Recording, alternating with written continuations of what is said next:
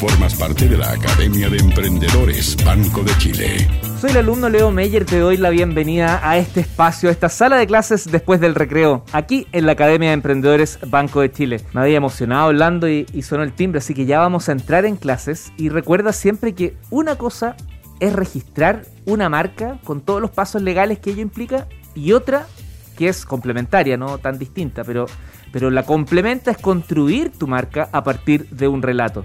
Y por cierto también formar una historia que sea clara tanto para los clientes como, para los no clientes. O sea, más fácil para todos. ¿Cómo logramos eso? La respuesta la entrega el fundador de esta consultora llamada CREA y profesor titular del ramo de estrategia de negocios, el señor Alejandro Godoy. ¿Cómo está, profe? Bien, Leo, muy buenas noches a ti y a todos los alumnos de la Academia de Emprendedores aquí de Radio ADN. Un gusto poder, poder compartir con ellos esta noche. Estaba en reunión hasta último minuto hoy día. ¿eh? En una charla que iba a durar hasta las nueve, me dijeron, pero se extendió. Pero bueno, así es la vida. Bueno, los profes, bueno, ahí están ocupados todo el día y a cada rato. sí, Oiga, profe, ya pues, yo, yo hice como introducción, yo dije una sí, cosa por supuesto, es, mira, es registrar la que... marca y otra es construirla. Exactamente, yo creo que hay que distinguir tres aspectos, tú ya mencionaste dos de ellos. Muchas veces los emprendedores asumen, creen o, establecen que para tener una marca es tener un naming, que es un nombre, y eventualmente un isotipo o un isologo, que es una, la relación del nombre con una, alguna figura representativa. Y quedan tranquilos pensando, yo ya tengo una marca. Posteriormente lo registran, pueden registrar el, nombre, pueden registrar el nick, el .cl o el .com, y dicen ya tengo una marca, tengo mi marca registrada, ya está todo, ok, está todo listo. Pero es muy distinto, más allá de que sean pasos previos y complementarios, el construir una marca que es un trabajo permanente, es un trabajo de largo plazo, y es un trabajo que rinde sus frutos en el mediano y largo plazo. Porque yo hay un principio fundamental que trato siempre de enseñar, que es que el límite para el crecimiento de tu negocio o emprendimiento es el alcance de tu marca. Marcas grandes, negocios grandes, marcas pequeñas, negocios pequeños. Es decir, si tú quieres que tu negocio crezca, tu principal trabajo, una vez que ya has resuelto el problema que vas a satisfacer y has desarrollado una solución que se haga cargo de ese problema de forma mejor y diferente que las alternativas ya existentes, es construir una marca. Porque la marca es el contenedor de la propuesta de valor, es el contenedor de aquello que hace que te prefieran, es el contenedor de aquello que te hace diferente. Y es el principal articulador de la experiencia que tú le vas a entregar a tus clientes. Es decir, la marca es el bien intangible más valioso de una empresa, más valioso de una empresa. Y si queremos tener grandes negocios, tenemos que construir una marca que es mucho más que un nombre, es un conjunto de valores, es un conjunto de atributos y es la eh, es un representante de la, o sea, es el artículo a través del cual tú vas a construir la confianza y la experiencia de los consumidores. Sí, yo, yo quería hacer un énfasis, corrígeme si, si está, si es correcto o no, en términos de que, claro, es complementaria la marca como registro legal y también este, este, este relato que estamos viviendo respecto de, de- de crearla, construirla. Sin embargo, muchas veces se construye, pero no se registra, por lo tanto, mucho trabajo Claro. realizado se pierde. ¿O no? Claro, sí, va, eh, en ocasiones ocurre, pues en ocasiones ocurre que hay gente que ha hecho un buen trabajo construyendo una marca y finalmente hay alguien que tiene mayor eh, capacidad de detectar lo anterior y se fija que no está registrado, no está inscrita, puede ir a inscribirla. Ahora tampoco es tan tan inmediato porque también hay maneras de acreditar que si tú has utilizado la marca durante un tiempo, ya la tienes en producto, no es que no es que tú tengas una marca, la hayas podido construir y finalmente alguien te la robe y tú no tengas ninguna herramienta como para tratar de, de reponerla. Pero siempre, evidentemente, más que paso, más que un eh, proceso complementario, es un proceso eh, en distintas fases. La primera es la concepción inicial de los elementos identitarios de la marca, que las marcas tienen dos identidades, tienen una identidad visual, que son todos aquellos elementos, eh, evidentemente a través del sentido de la vista, que podemos percibir de ellas, sus colores, su forma, su tipografía, incluso su representación en forma de imágenes y personajes, y tienen una identidad verbal, que es su naming, su nombre, su eslogan, eh, el relato o el storytelling que tiene asociado a ella, ¿cierto? Tú tienes que construir primero la identidad de la marca y registrarla, por supuesto, porque además es muy sencillo y muy económico. Entonces los emprendedores a veces eh, creen que registrar una marca es un proceso muy complejo, muy caro, y la verdad es que hoy día está bastante facilitado en el ecosistema nacional a través de INAPI. El registro de una marca es muy barato y muy sencillo de hacer. Cualquier emprendedor lo puede hacer, por lo tanto, una vez que ya haya construido su identidad verbal y su identidad visual de la marca, lo primero es, lo primero es eh, registrarla para poder, eh, poder trabajar con ella con toda seguridad hacia adelante.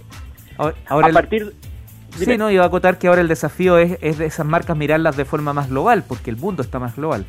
Exactamente, hay que mirarlas global. Tiene, la, la marca tiene que inspirar sueños, tiene que inspirar emociones, tiene que contar un relato y tiene que construir un cuento. Mira, yo siempre tengo un ejemplo, no sé si tú conoces a Oscar Muñoz, el, el de Gringlas. Sí, claro. Por supuesto, cierto, muchos emprendedores lo pueden conocer. Los vasos de Gringlas son estos vasos que eh, se fabrican inicialmente a partir de botellas desechadas que se trabajan y se procesan y se convierten en vasos. ¿ya? Eh, habitualmente los alumnos de emprendimiento te confrontan cuando tú le estás diciendo que su proyecto no es bueno y te cuentan, no, pero cuántos eh, emprendimientos que en la universidad los han encontrado malos, después han salido, han tenido un éxito en el mercado real. Y en Chile la historia de Green Glass es esa, pues es un emprendimiento que fue rechazado en la universidad y que después tuvo un éxito empresarial y social en el, en el mercado. Qué buena. Pero, pero yo, Exactamente, pero yo no, no conozco quién fue el profesor que lo evaluó negativamente. o, fue usted, profesor? No, no lo conozco, pero sí puedo señalar que muy probablemente el profesor lo que tuvo a la vista fue el negocio de transformar botellas en vasos.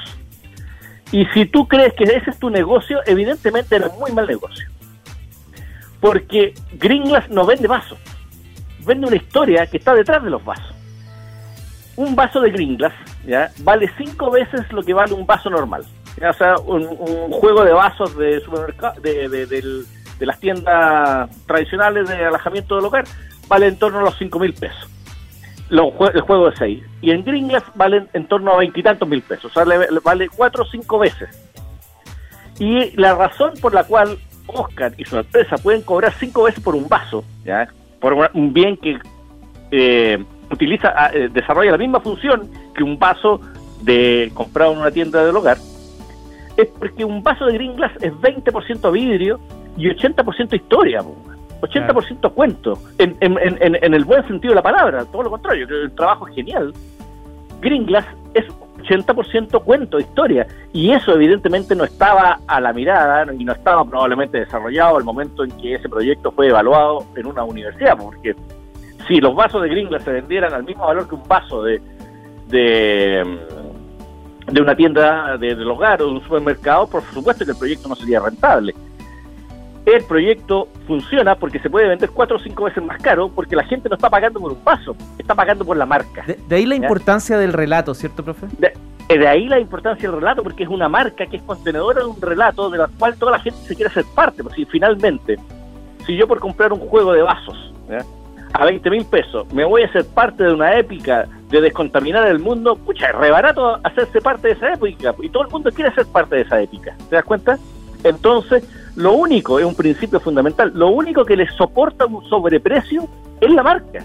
¿ya? Si, si finalmente no es el vidrio de Gringlas, obviamente está el diseño y todos los elementos formales que el producto tiene, pero el verdadero elemento que soporta el sobreprecio de un paso de esta marca respecto a las alternativas competitivas que tú puedes comprar en el retail tradicional es el relato asociado a los valores que están detrás de la marca.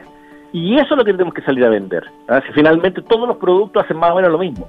En general, las personas, dice un amigo mío, no compran el producto, compran la historia que está detrás de ellos. ¿Nos quedan segundos? ¿Alguna recomendación para construir esa historia? Sí, pregúntate siempre el por qué está saliendo al mercado. O sea, toda empresa, a partir de lo que dice Simon Sinek, sabe lo que hace, que son productos, algunas saben cómo lo hace, que es su propuesta de valor, muy pocas saben el por qué lo hacen.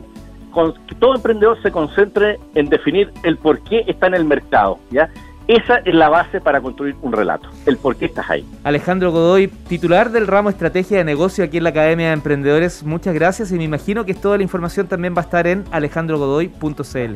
en alejandrogodoy.cl este y otros antecedentes de la misma categoría para que el apoyo de los emprendedores en conjunto con la academia ahí de Radio ADN. Estamos creando marca, por cierto, con, con los profes. Exactamente. Un abrazo, que esté muy bien, profe. Un abrazo para ti también, Leo, y para los eh, alumnos de la academia. Chao, chao. En ADN formas parte de la Academia de Emprendedores Banco de Chile.